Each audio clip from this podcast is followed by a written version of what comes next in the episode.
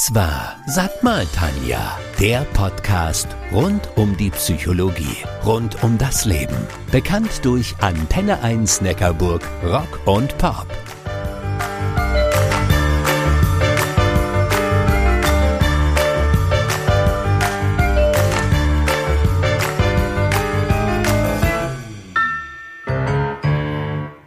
Kultur, jede Gemeinschaft, jede Familie, jede Clique und jedes Team. Alle haben ihre ganz eigenen Rituale.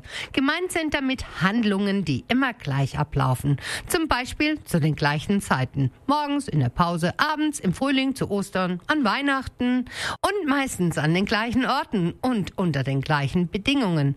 Am Küchentisch bei Oma und Opa oder dort, wo man sich zum ersten Mal geküsst hat. Freilich bei Vollmond. Manchmal sogar mit dem gleichen Zubehör, den gleichen, oh, ich nenn's mal Requisiten. Denkt nur jetzt an die Weihnachtszeit. Bei wem gehört der Adventskranz einfach dazu? Oder an Heiligabend dann der Christbaum, das Glöckchen oder das Weihnachtsessen. Jedes Jahr dasselbe? Hm? Die Gans mit Rotkraut und Knödeln oder das geräucherte Fleisch mit Acker- und Kartoffelsalat? Hm. Wie wichtig solche festen Rituale sind, bemerkt man oftmals erst dann, wenn man sie aus welchen Gründen auch immer immer nicht durchführen kann oder sich nicht an sie hält. Also ich, ich weiß noch, wie irritiert meine Familie damals gewesen ist, als ich gefragt habe, ob wir das traditionelle Treffen der Familienangehörigen vom ersten auf den zweiten Weihnachtstag verschieben könnten. Wohlgemerkt, ich hatte nicht zwei Tage davor gefragt und auch nicht eine Woche davor, sondern im Oktober. Und zwar Anfang Oktober. Die Reaktion meiner Familie, haben wir dir was getan?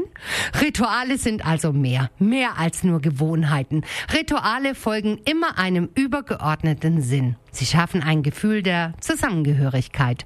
Rituale geben Struktur und Orientierung in einer komplexen Welt. Sie helfen dabei, sich in ungewohnten, zum Teil hochemotionalen Situationen zurechtzufinden. Und Sie gestalten Übergänge, wie zum Beispiel das Ritual der Rauhnächte. Rituale, sie erleichtern den Umgang mit den kleinen, aber auch großen Umbruchphasen des Lebens. Denkt mal nur an die Geburt eines Kindes oder an Hochzeiten oder an den Tod.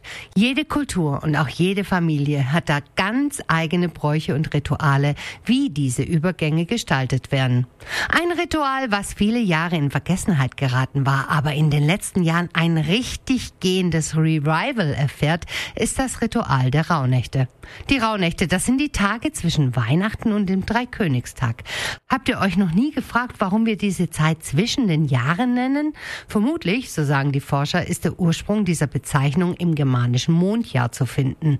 Ein Mondjahr bestand damals aus zwölf Monaten und hatte dadurch lediglich 354 Tage.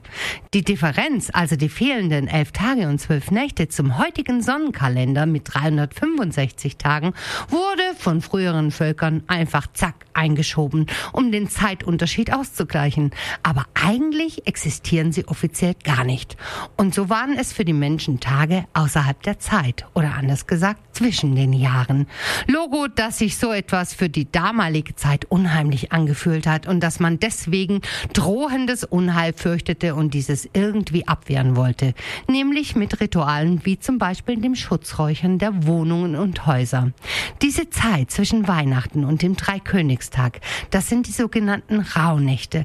Traditionell waren sie eine Zeit der Stille, verbunden mit einer Rückschau auf das alte Jahr und einer Vorschau auf das kommende. Und genau hier liegt meiner Meinung nach der Grund, warum sie wieder an Bedeutung gewinnen. Sie schenken die Möglichkeit, in dieser schnelllebigen und unsicheren Zeit bewusst innezuhalten und sich zu fragen, wie man sein Leben leben möchte. Zum Jahresende häufen sich wieder die Feiertage. Feiertage, die mit verschiedenen und zum Teil sehr alten Ritualen und Bräuchen verbunden sind, die bis heute Tradition haben, die sich aber auch an die neuen Zeiten irgendwie angepasst haben und anpassen mussten.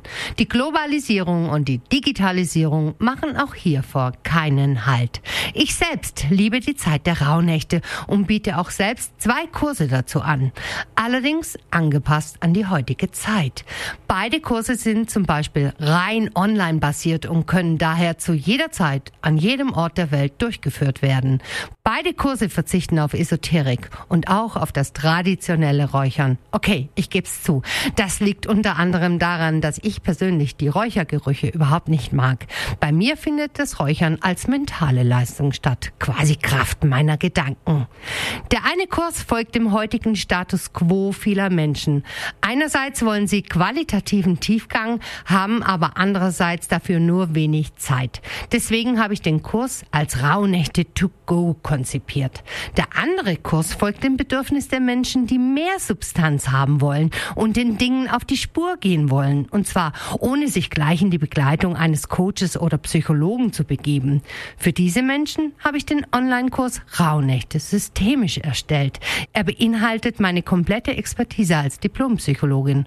Und genau so so verändern sich Rituale. Sie entwickeln sich weiter durch die Bedürfnisse der Menschen. Und das ohne ihren Kern zu verleugnen. Wenn ihr wollt, dann schaut mal auf www.dietanjaköhler.de. Dort findet ihr die genauen Beschreibungen. Als ich vor einigen Jahren das erste Mal von den Rauhnächten gehört habe, habe ich für mich gedacht, was für ein esoterischer Krams. Heute sehe ich das komplett anders und weiß, dass die Rauhnächte alles andere als Humbug sind.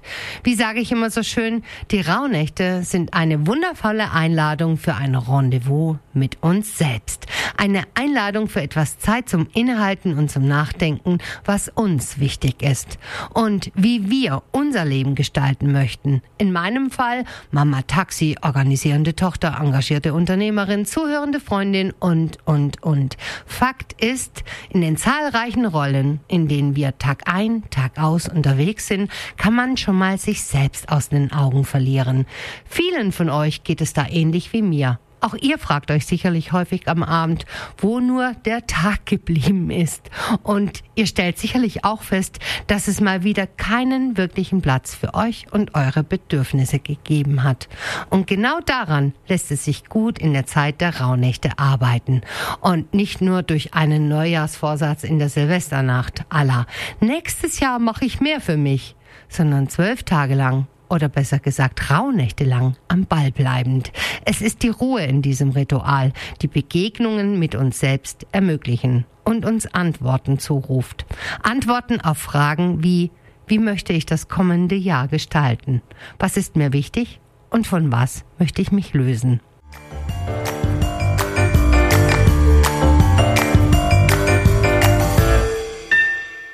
Das war Sag mal Tanja, der Podcast rund um die Psychologie, rund um das Leben. Bekannt durch Antenne 1 Neckarburg, Rock und Pop.